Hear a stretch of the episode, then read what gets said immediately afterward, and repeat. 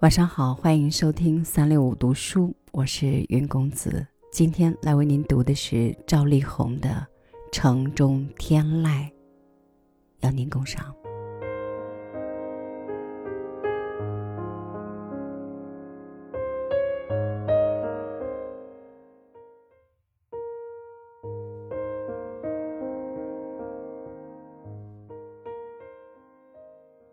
在城里住久了。有时感觉自己是笼中之鸟，天地如此狭窄，视线总是被冰冷的水泥墙阻断，耳畔的声音不外乎车笛和人声。走在街上，成为汹涌人流中的一滴水，成为喧嚣市声中的一个音符，脑海中那些清静的念头，一时失去了依存的所在。我在城中寻找天籁，他像一个顽皮的孩童，在水泥的森林里和我捉迷藏。我听见他在喧嚣中发出悠远的微声。只要你用心寻找，静心倾听，我无处不在。我就在你周围，无微不至的，悄然成长着，蔓延着。你相信吗？想起了陶渊明的诗句：“结庐在人境，而无车马喧。问君何能尔？心远地自偏。”在人海中结庐，又能躲避车马喧嚣，可能吗？诗人自答：“心远地自偏。”只要精神上远离了人间的喧闹清雅，周围的环境自会变得清静。这首诗接下来就是无人不晓的名句：“采菊东篱下，悠然见南山。”我的住宅周围没有篱笆，也无菊可采，抬头所见只有不远处的水泥颜色和邻人的窗户。我书房门外走廊的东窗外，一缕绿荫在风中飘动。我身居闹市，住在四层公寓的三楼，这是大半个世纪前建造的老房子。这里的四栋公寓从前曾被人称为“绿房子”，因为这四栋楼房的墙面被绿色的爬山虎覆盖，除了窗户，外墙上遍布绿色的藤蔓和枝叶。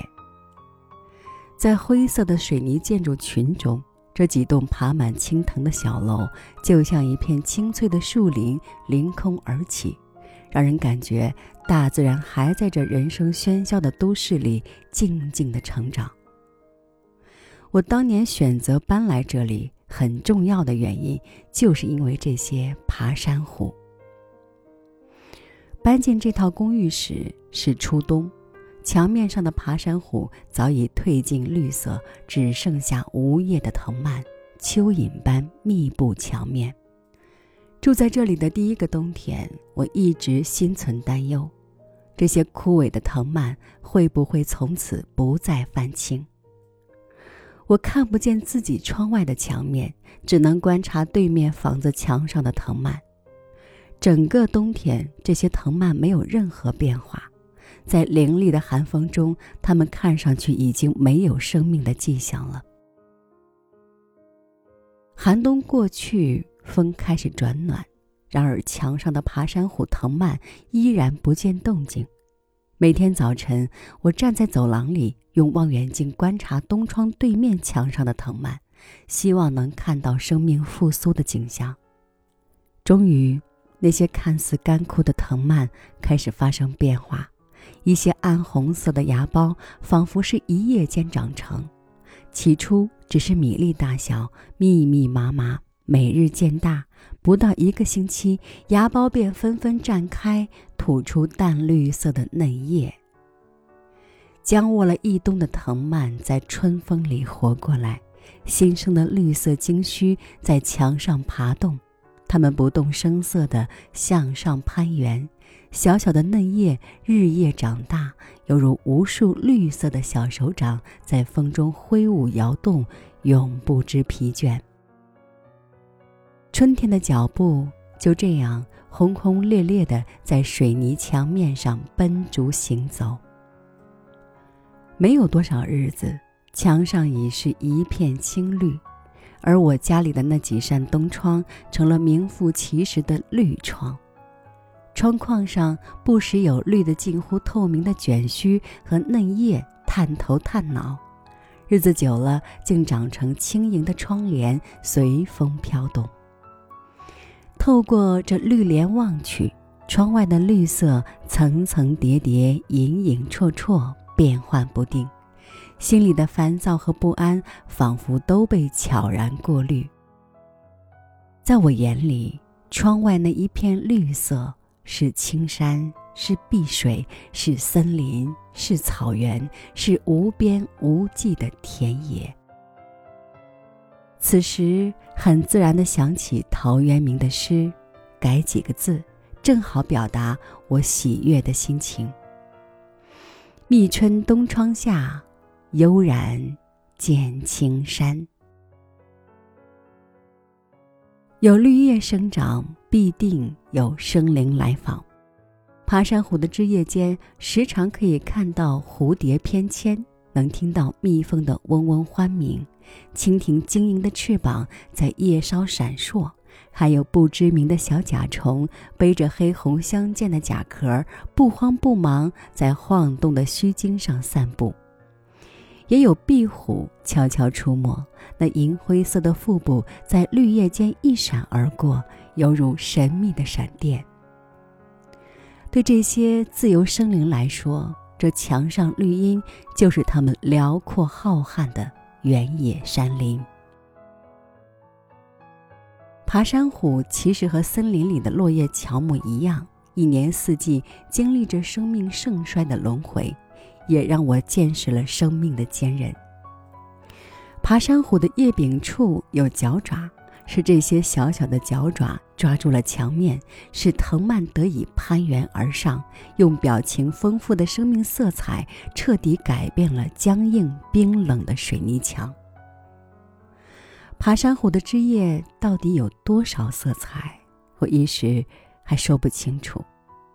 春天的嫩红浅绿。夏日的青翠墨绿让人赏心悦目，爬山虎也开花。初夏时分，浓绿的枝叶间出现点点金黄，有点儿像桂花。它们的香气我闻不到，蝴蝶和蜜蜂们闻到了，所以它们结伴而来，在藤蔓间上上下下忙个不停。爬山虎的花开花落没有一点张扬。都是在不知不觉之中，花开之后也结果，那是隐藏在绿叶间的小小浆果，呈奇异的蓝黑色。这些浆果竟引来飞鸟啄食，麻雀、绣眼、白头翁、灰喜鹊拍着翅膀从我窗前飞过，停栖在爬山虎的枝叶间，觅食那些小小的浆果。彩色的羽翼和欢快的鸣叫，掠过葳蕤的绿叶、柔曼的藤须，在我的窗外融合成生命的交响诗。秋风起时，爬山虎的枝叶由绿色变成橙红色，又渐渐转为金黄，这真是大自然奇妙的表演。秋日黄昏，金红的落霞映照着窗外的红叶。使我想起色彩斑斓的秋山秋林，也想起古人吟秋的诗句。尽管景象不同，但却有相似意境。树树皆秋色，山山唯落晖。山明水净夜来霜，树树深红出浅黄。一天。一位对植物很有研究的朋友来看我，他看着窗外的绿荫，赞叹了一番，突然回头问我：“你知道爬山虎还有什么名字？”我茫然。朋友笑笑，自答道：“它还有很多名字呢，常青藤、红丝草、爬墙虎、红葛、地锦、捆石龙、飞天蜈蚣、小虫卧草。”他滔滔不绝说出一长串名字，让我目瞪口呆，却也心生共鸣。这些名字一定都是细心观察过爬山虎生长的人创造的。朋友细数了爬山虎的好处，它们是理想的垂直绿化，既能美化环境、调节空气，又能降低室温。它们还能吸收噪音、吸附飞扬的尘土。爬山虎对建筑物没有任何伤害，只起保护作用。潮湿的天气，它们能吸取墙上的水分；干燥的时候，它们能为墙面保持湿度。朋友叹道：“你的住所能被这些常青藤覆盖，是福气啊！”我从前曾在家里种过一些绿叶植物，譬如橡皮树、绿萝、龟背竹，却总是好景不长。也许是我浇水过了头，它们渐渐显出萎靡之态。先是根儿烂，然后枝叶开始枯不长，然后枝叶开始枯黄。目睹着这些绿色的生命一日日衰弱，走向死亡，却无力挽救它们，实在是一件苦恼的事情。而窗外的爬山虎，无需我照顾，却长得蓬勃茁壮。热风冷雨、炎阳雷电都无法破坏它们的自由成长。爬山虎在我的窗外生长了五个春秋，我以为它们会一直蔓延在我的视野里，让我感受大自然无所不在的神奇。也曾想把我的四步斋改名为青藤斋，谁知这竟成为我的一个梦想。那是一个盛夏的午后，风和日丽。我无意中发现挂在我窗外的绿色藤蔓似乎有点干枯，藤蔓上的绿叶蔫头蔫脑，失去了平日的光泽。窗子对面楼墙上那一大片绿色也显得比平时暗淡。这是什么原因？我研究了半天，无法弄明白。第二天早晨，窗外的爬山虎依然没有恢复应有的生机。经过一天烈日的晒烤，到傍晚时，满墙的绿叶都呈萎缩之态。会不会是病虫之患？我仔细查看那些萎缩的叶瓣，没有发现被虫蛀咬的痕迹。第三天早晨起来，希望看到窗外有生命的奇迹出现。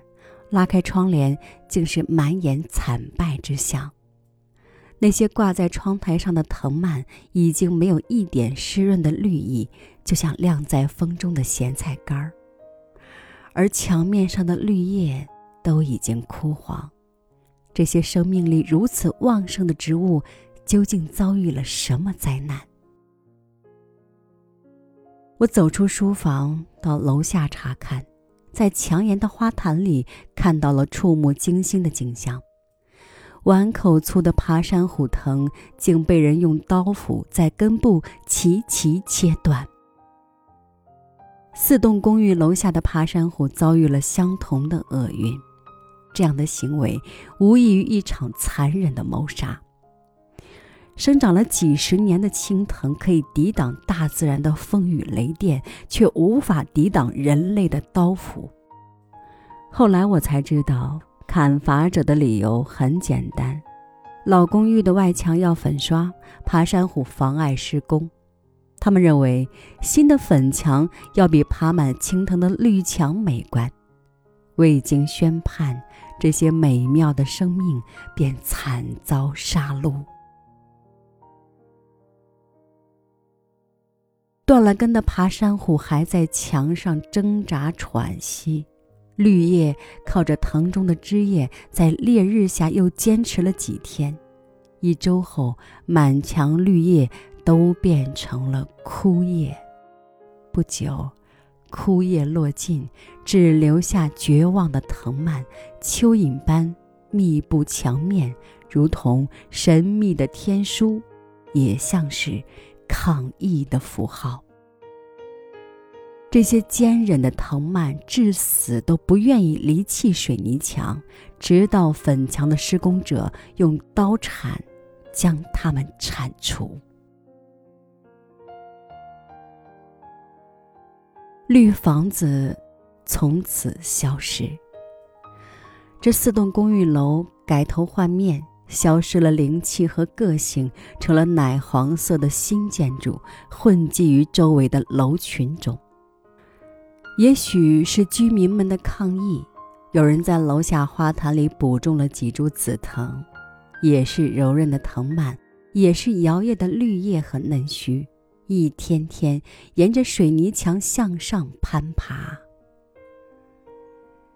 紫藤啊，你们能代替死去的爬山虎吗？